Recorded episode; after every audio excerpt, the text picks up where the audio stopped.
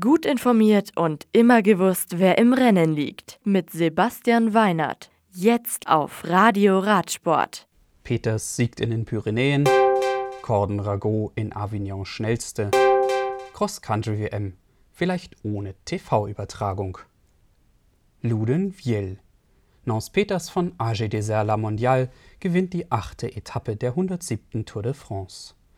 Der Franzose setzt sich in einem langen Solo gegen Trecksieger Fredo-Profi Tom Scoins und Carlos Verona von Movistar auf der 141 Kilometer langen Etappe durch. Emanuel Buchmann wird 25. Adam Yates verteidigt das Maillot jaune, Peter Sagan das grüne und Egan Bernal das weiße Trikot. Der beste Bergfahrer bleibt Benoit Cosnefroy und EF Pro Cycling baut den Vorsprung in der Teamwertung leicht aus. Auf der zweiten Pyrenäen-Etappe am Sonntag verlangt die Tour den Fahrern auf 153 Kilometern wieder einiges ab. Die Etappe verläuft über zwei Berge der ersten und zwei Berge der dritten Kategorie sowie gleich nach dem Start in Po über einen Viertkategorieberg. Eine Sprintwertung wird auf der Etappe nach La Rousse nicht ausgetragen. Das Ziel liegt im Tal, aber mit einer leicht ansteigenden Zielgeraden. Avignon.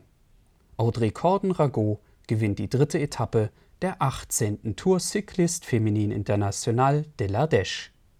Die Trexiger Fredo-Fahrerin setzt sich gegen Barbara Guascini von Movistar und Rallye-Cycling-Fahrerin Chloe Hosking durch.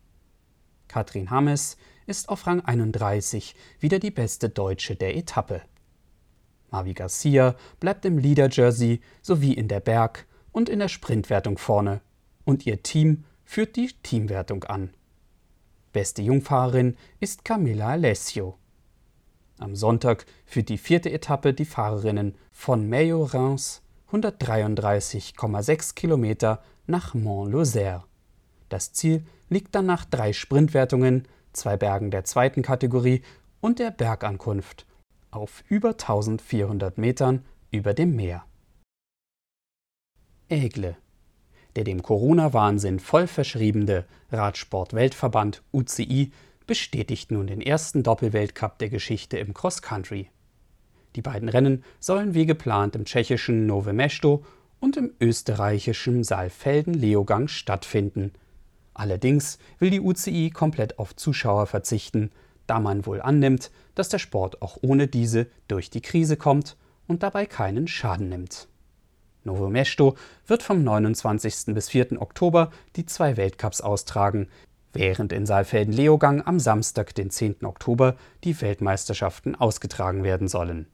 Bisher konnte sich die UCI zwar auf den Zuschauerausschluss festlegen, allerdings noch keine Übertragungsrechte vergeben, was die TV-Übertragung zusätzlich erschwert oder vielleicht sogar unmöglich machen könnte. Das Radio für Radsportfans. Im Web auf radioradsport.de